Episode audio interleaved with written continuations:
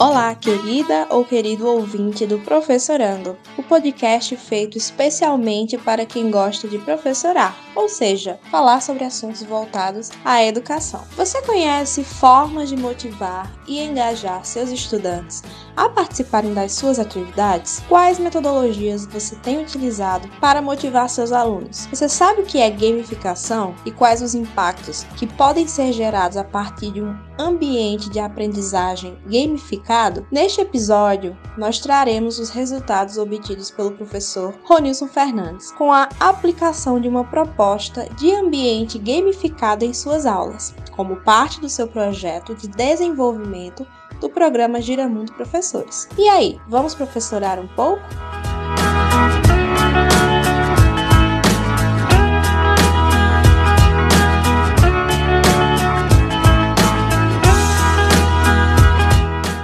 Olá, ouvintes do podcast Professorando. Meu nome é Ronilson Fernandes, sou professor de Geografia da Rede Pública do Estado da Paraíba e hoje estamos iniciando uma série de episódios falando sobre os resultados obtidos com a, com a aplicação dos projetos de desenvolvimento do programa Giramundo Professores em nossas escolas. Durante as próximas semanas, iremos compartilhar com vocês um pouco sobre a execução dos projetos, os principais resultados obtidos e algumas conclusões e perspectivas relacionadas aos nossos temas de trabalho individuais.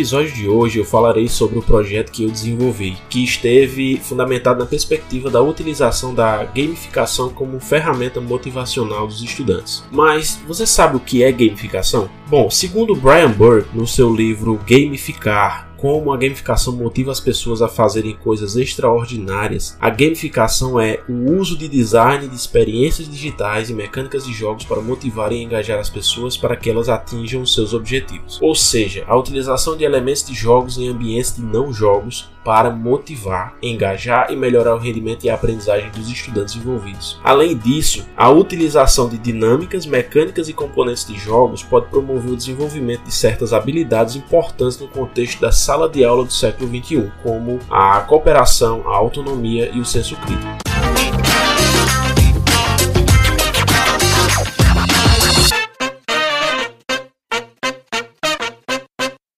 Projeto foi pensado inicialmente para o ensino presencial, mas por causa da necessidade que nos foi imposta em decorrência da pandemia, ele teve que ser desenvolvido no contexto do ensino remoto e adaptado ao ambiente virtual de aprendizagem do Google Classroom e também à plataforma de videoconferências Google Meet. O público-alvo desta proposta foram os estudantes do ensino fundamental 2 e da primeira série do ensino médio na escola Monsenhor Constantino Vieira, no município de Uiraúna, no Alto Sertão Paraibano. E o problema mais relevante relevante sobre o qual este projeto se debruçou foi da evasão escolar, que é uma realidade persistente em nosso contexto. Nós enfrentamos o dilema da escola que não é representativo para os estudantes, e isso é um grande causador de evasão escolar. Em nossa escola, que se localiza na zona rural de uma cidade pequena no interior do Nordeste, os estudantes não a veem como uma etapa importante de suas vidas. De modo geral, muitos estudantes que vivem no campo não entendem a escola como parte do seu projeto de vida e, por outro lado, a escola também não se conecta ao projeto de vida dos alunos. Essa realidade os faz parar de estudar antes da hora e buscar outros caminhos fora da escola. Então, por causa disso, já há alguns anos, nós, enquanto comunidade escolar, buscamos desenvolver estratégias para superar esse dilema e tornar nosso ambiente escolar mais mais significativo para que pudesse contribuir com a formação social e humana dos nossos alunos. Então, a minha participação no programa Giramundo Professores foi uma ótima oportunidade de aprimorar estas estratégias e continuar buscando a superação deste dilema, porque foi através do programa que tive a possibilidade de conhecer metodologias que se direcionam ao desenvolvimento de habilidades e competências que serão essenciais na vida adulta dos estudantes, independente dos seus projetos de vida, principalmente no que se refere às metodologias que permitem ao aluno aprender de forma ativa, autônoma, divertida, simples e prazerosa. Então, sob essa ótica, foi que eu resolvi aplicar este projeto no sentido de trazer para a sala de aula elementos que motivassem os estudantes a continuar aprendendo e a aprender sempre um pouco mais a cada dia, recebendo em tempo real feedbacks da, da sua evolução, tendo mais autonomia e controle do seu processo de aprendizagem como um jogo, mas diferente dos jogos, não tendo o objetivo de ganhar, mas de evoluir, de superar barreiras e desafios. Tudo isso no intuito de fazê-lo perceber que a escola contribui de alguma forma para a sua formação e que durante aquele processo houve algum aprendizado. E isso esteve evidenciado é, por meio de elementos aplicados, como o ranking, as medalhas, os níveis e principalmente o feedback personalizado e imediato, que é um, o elemento mais importante dos jogos que devemos explorar em qualquer proposta de gamificação que a gente pensar em desenvolver.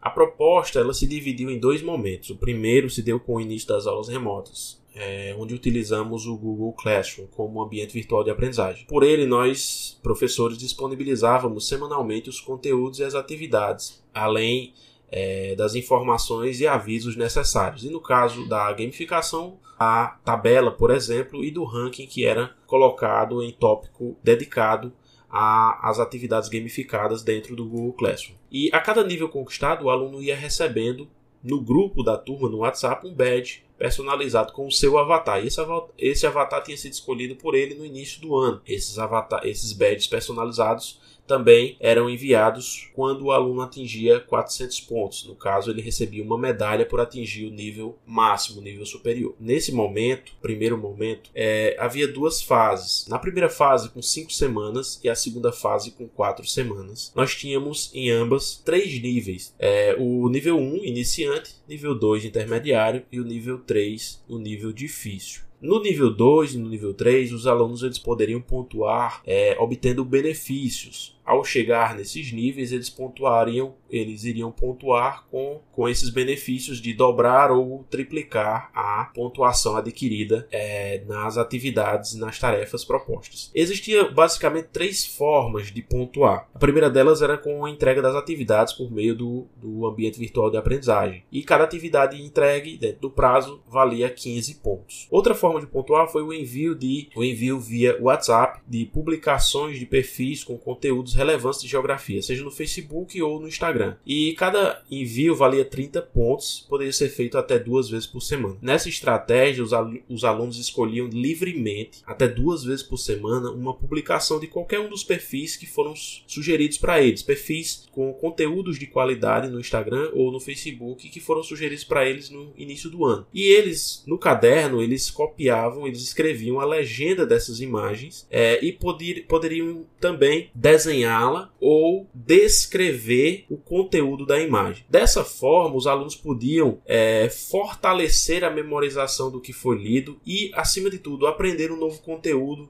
para além do que foi explicado dentro da sala de aula, ou durante a, a, a aula, ou naquele conteúdo semanal. É, desse modo, os alunos tiveram contato com, semanalmente com pelo menos um conteúdo novo. E assim eles podiam aprender com mais facilidade, aprender mais conteúdo semanalmente, não se restringindo somente ao que era passado no conteúdo semanal da disciplina. E essa participação, é, vale destacar, ela aconteceu voluntariamente, que segundo Brian Burke, ela é imprescindível dentro da ótica da gamificação, essa participação voluntária. Outra forma, a terceira forma de pontuar era através dos bônus por metas e níveis alcançados. Né? Por exemplo, se o aluno tivesse feito todas as atividades nas semanas da primeira fase, na fase 2 ele receberia uma pontuação. É, ao atingir uma, uma pontuação mínima, ele na fase seguinte receberia uma pontuação de bônus.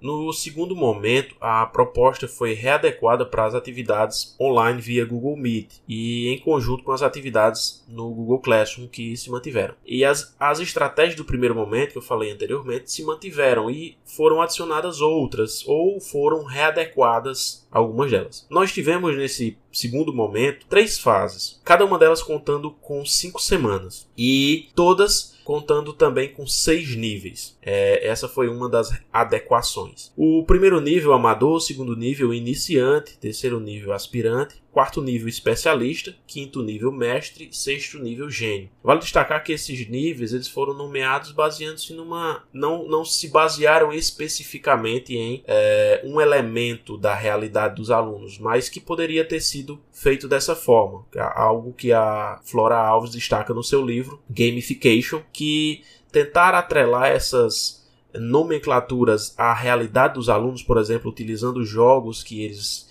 é, costumam jogar é uma estratégia interessante que vai deixá-los é, mais envolvidos na proposta.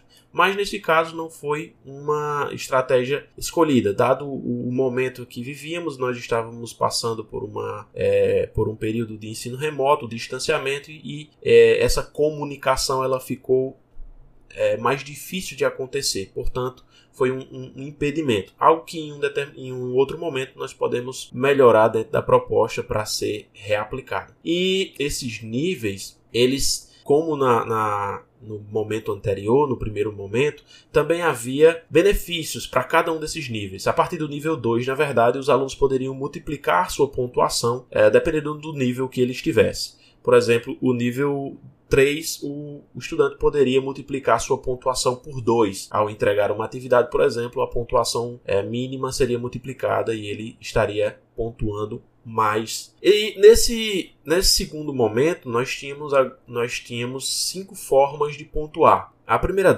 a primeira delas, através da entrega das atividades no AVA, é, onde cada atividade valia de 15 a 20 pontos, a depender do dia que, em que ela fosse concluída. É, o segundo, a segunda forma, o envio via WhatsApp de publicações de perfis com é, conteúdos relevantes de geografia. É da mesma forma que no primeiro momento, só que desta vez apenas um envio por semana, não mais dois. E Terceira forma de pontuar, os bônus para os níveis atingidos ou a pontuação mínima atingida, como no primeiro momento também já existia essa forma de pontuação. A quarta maneira de pontuar seria através da pontualidade do aluno no acesso à aula online via Google Meet. O, o aluno estando dentro da sala de aula virtual, dentro do período de tolerância, ele receberia, receberia uma pontuação como benefício, uma pontuação atribuída àqueles que estivessem dentro do período.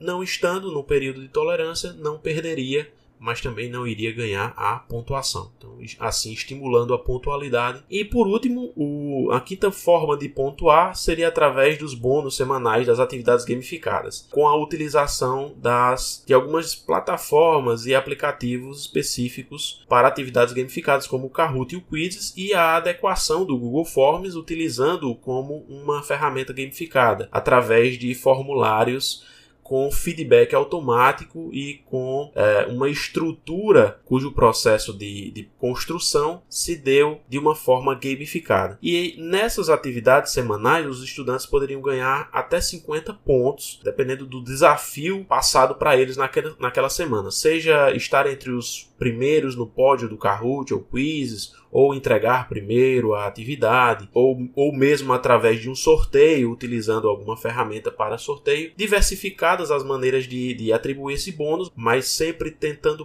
priorizar o bom desempenho que o aluno iria ter naquela atividade semanal. E nesse momento, um importante aspecto motivacional ele foi incluído, que foi a motivação extrínseca a partir dos retornos transacionais que envolviam as notas no cálculo da média de cada estudante. É, esses retornos foram divididos em dois tipos. O primeiro foi articulando os níveis alcançados em cada fase e a nota que o aluno poderia garantir para o cálculo da média. Por exemplo, ao atingir 400 pontos, que era o nível 5 desse segundo momento, o estudante garantia um 9,5 na nota, na sua, na sua nota para compor a média. E ao atingir 500 pontos, ou seja, o nível 6, ele garantiu uma nota 10. Então ele já tinha uma nota 10 para ser feito o cálculo da, da, sua média final. O segundo retorno transacional foi pensado para que o aluno pudesse sentir mais representatividade do seu esforço no cálculo da sua própria nota, pois ao final do bimestre o estudante poderia trocar pontos obtidos na gamificação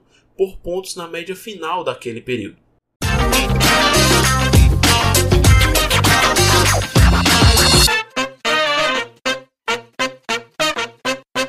E eu gostaria de trazer aqui alguns resultados dessa proposta.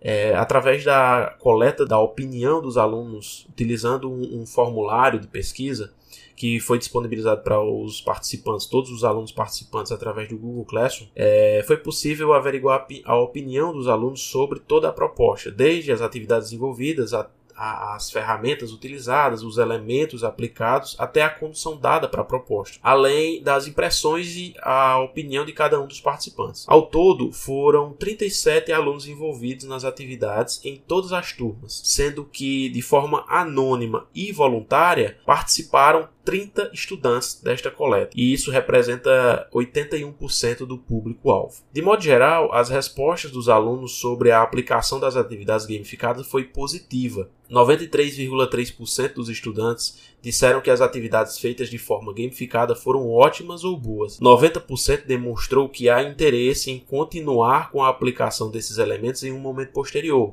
ou seja, em um novo ano letivo, em mais bimestres, em um novo período é, de, de aulas e, em especial no, no, momento das aulas presenciais, eles então gostariam que essas propostas elas se mantivessem. 93,3% dos estudantes consideraram ótimo ou bom o sistema de pontuação, recompensa, níveis e ranking, demonstrando assim uma certa aderência do público aos mecanismos propostos durante, a, durante as atividades. Já no que se refere aos, aos resultados relacionados à motivação, engajamento e empolgação dos estudantes em participar das tarefas propostas e das aulas, bem como dos desafios estabelecidos, 90% dos estudantes disseram ainda estarem motivados com as atividades e o sistema gamificado. Ou seja, a grande maioria dos alunos ainda está motivada em participar das aulas, em participar das atividades, em resolver as tarefas. E isso demonstra uma certa satisfação por parte dos estudantes e um razoável indicativo de engajamento por parte destes durante as atividades propostas. Os estudantes também foram questionados sobre a utilização do Kahoot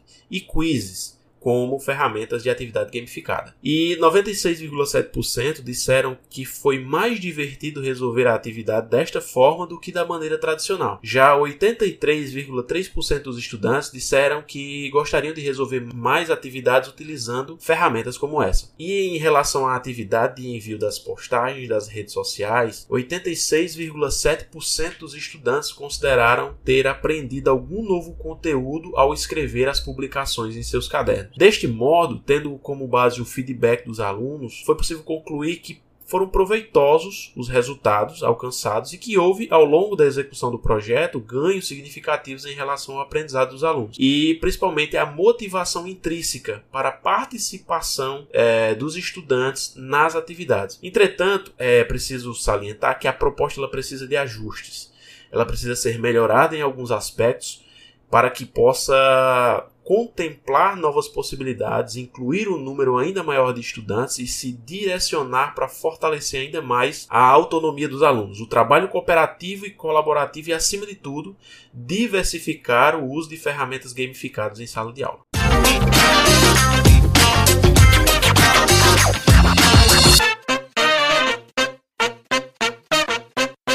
Após todo o trabalho executado, toda a proposta desenvolvida, os é, alunos consultados, os resultados obtidos, é preciso fazer uma importante reflexão, é, principalmente em relação ao contexto em que nós vivemos em, em relação à, à, educação no nosso país. É, é preciso pensar que para planejar, produzir e aplicar uma proposta gamificada, o professor ele precisa se atentar para a realidade de cada turma, de cada sala de aula e de cada escola que ele trabalha, ou cada professor em sua escola. E principalmente da sua própria condição técnica e tecnológica e até mesmo teórica, pois alguns destes recursos demandam muito tempo de leitura, aprofundamento, investigação e aprimoramento para serem produzidos. Por exemplo, as tabelas, os badges, os rankings, os tipos de motivação que devem ser aplicadas. É, mais à frente vou dar algumas sugestões de livros que falam sobre essas questões de motivação intrínseca e extrínseca que eu já havia mencionado antes, e algumas vezes certo nível de domínio com ferramentas digitais de produção, edição e compartilhamento das atividades, tarefas e desafios, como por exemplo a utilização do Canva, do Bitmoji, do Google Classroom, do Kahoot, do é, Google Forms e por aí vai, das diversas ferramentas que eu utilizei, que outros professores também utilizam em suas propostas. Então é, é necessário ter um certo domínio dessas ferramentas ou no mínimo estar a, a aprender a usá-las e ter paciência para aprender. Entretanto, é, é possível de, de, se utilizar a gamificação em diversas realidades, no analógico ou no digital, desde o ensino remoto até o ensino presencial, seja para o ensino infantil, fundamental, médio ou superior desde que nós consideremos as especificidades de cada público na busca pelos objetivos traçados e as habilidades e competências que se deseja aprimorar. Levando-se em consideração essas variáveis, se faz necessário também planejar com muito cuidado a proposta, a fim de, de otimizar tanto o tempo de produção quanto de aplicação. E aí a gente evita erros e discrepâncias entre os objetivos buscados, os objetivos de aprendizagem e os objetivos alcançados. O ideal sempre é que essas atividades elas sejam, como sugere a Flora Alves no seu livro, Gamification, que elas sejam aplicadas aos poucos, com um número pequeno de alunos e ou turmas, né? não, não necessariamente em uma turma apenas, mas um número pequeno de alunos em poucas turmas e, sempre que possível, direcionando a proposta para o trabalho em grupo, colaborativo e coparticipativo, é, na busca de dirimir, entre outras coisas, qualquer possibilidade de competição que não seja saudável. É importante destacar, a gamificação ela tem que ser pensada do ponto de vista da competição, sim, mas da competição saudável.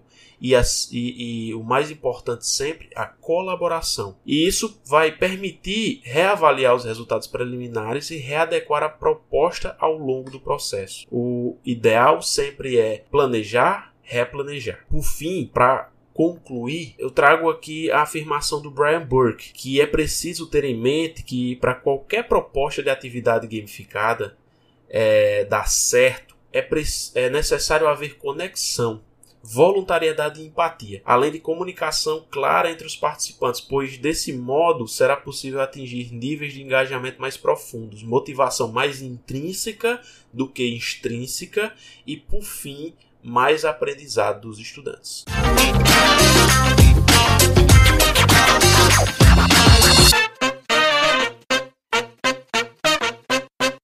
Bom, pessoal, essas foram as ações desenvolvidas e os principais resultados obtidos com o meu projeto de desenvolvimento do programa Giramundo Professores 2019. Sobre o assunto gamificação, eu sei que algumas coisas ficaram pendentes, algumas arestas não foram aparadas e muitos temas não foram tratados. E talvez vocês fiquem curiosos em saber um pouco mais sobre esse assunto. Mas, justamente por saber que esse tema gamificação não se esgota aqui, é que nós teremos mais adiante um novo episódio no qual falaremos muito mais sobre gamificação, jogos em sala de aula e ludicidade, entre outras coisas, e principalmente as formas de desenvolver estas estratégias em ambientes de aprendizagem aprendizagem. Mas se você deseja saber um pouco mais sobre o tema, eu vou te deixar aqui algumas sugestões de leitura que são indispensáveis. Primeiramente, nós temos o livro da Flora Alves, que eu mencionei anteriormente, chamado Gamification: Como criar experiências de aprendizagem engajadoras, um guia completo da teoria à prática, da editora DVS do ano 2015. Tem também o livro do Leonardo Meirelles Alves, chamado Gamificação na Educação, aplicando metodologias de jogos no ambiente educacional, um livro de 2018, um e-book de 2018, é um livro do Brian Burke chamado Gamificar, como a gamificação motiva as pessoas a fazerem coisas extraordinárias, da editora DVS no ano de 2015. Esse livro do Brian Burke ele é indispensável para se entender sobre gamificação. Também o livro do Fausto Camargo e da Twine Daros, A Sala de Aula Inovadora: Estratégias Pedagógicas para Fomentar o Aprendizado Ativo, da editora Penso do ano de 2018. O livro da Jane McGonigal, A Realidade em Jogo, por que os games nos tornam melhores e como eles podem mudar o mundo. É um livro de 2012 da editora Bestseller. E por último, o livro do Luciano Meira e do Paulo Blickstein, Ludicidade, Jogos Digitais e Gamificação na Aprendizagem, um livro de 2020 da editora Penso.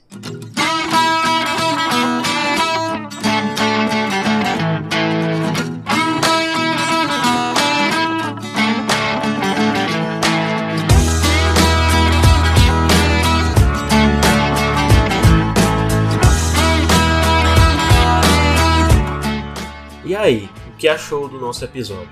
Gostaríamos agora de saber a sua opinião sobre o nosso trabalho. Então, deixe o seu feedback através das nossas redes sociais no arroba podcast professorando no Instagram e no Facebook ou mande um e-mail para professorando.2020.gmail.com com as suas dúvidas, sugestões e críticas. Ah, você pode nos enviar uma mensagem em áudio através do link que está na descrição deste episódio. Isso será muito importante para que nós possamos continuar melhorando nosso trabalho. Fique atento e acompanhe os nossos próximos episódios que nós vamos trazer muita coisa bacana para vocês. Muito obrigado por nos ouvir até aqui e junte-se a nós e vamos falar de educação.